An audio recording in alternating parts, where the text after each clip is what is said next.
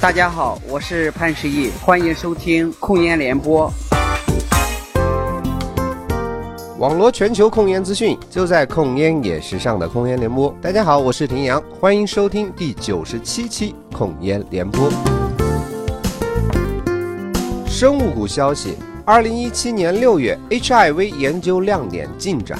最近，来自纽约大学的研究者们发现，HIV 感染者使用烟草的比例明显高于健康人群。这项研究表明，在中低收入国家，尤其是非洲地区，感染 HIV 的男性相比健康的男性吸烟的几率要高百分之四十一，而女性群体中这一数字为百分之三十六。对于吸烟本身来讲，HIV 阳性的男性吸烟的几率要比健康群体高四十六，女性群体在这一数字达到了百分之九十。为什么说有时候二手烟比一手烟危害都大？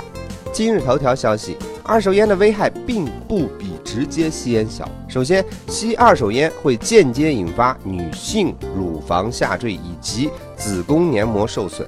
长期处在烟雾缭绕的二手烟被动环境中的人们，心情也会无比低落的，非常容易引发焦虑症以及臆想症、恐慌症等等。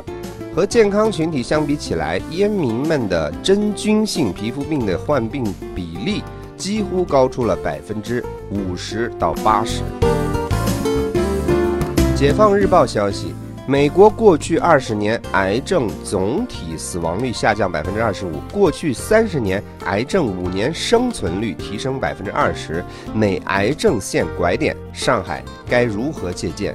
二零一七版美国癌症年度报告近日出炉，报告显示，过去十年美国男性患癌人数每年下降百分之二。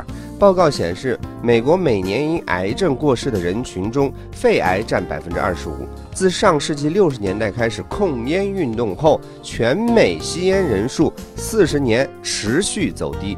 从一九九零年至二零一四年，美国男性肺癌死亡率就下降了百分之四十三之多。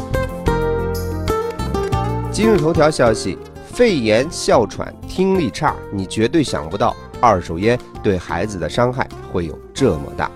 由于婴幼儿身体的各个组织器官还处在发育不成熟的状态，抵抗尼古丁能力和肝脏解毒功能都不完善，经常被二手烟伤害的孩子容易出现头疼、咽喉疼痛、嗓音沙哑、眼睛发炎、头晕眼花、恶心、精神萎靡，以及容易被惊吓。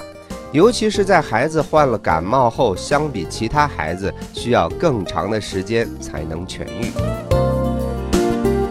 人民网消息：父母吸烟对胎儿伤害各异。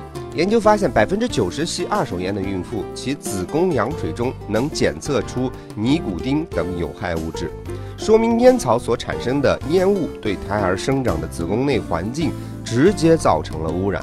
英国爱丁堡大学最新研究显示。父母吸烟生的女孩代谢变慢，男孩肝脏已形成瘢痕。好的，以上就是本周的控烟联播。更多的内容欢迎关注“控烟新探索”微信公众账号，给我们留言互动。我是丁阳，祝您一周好心情，咱们下周再见。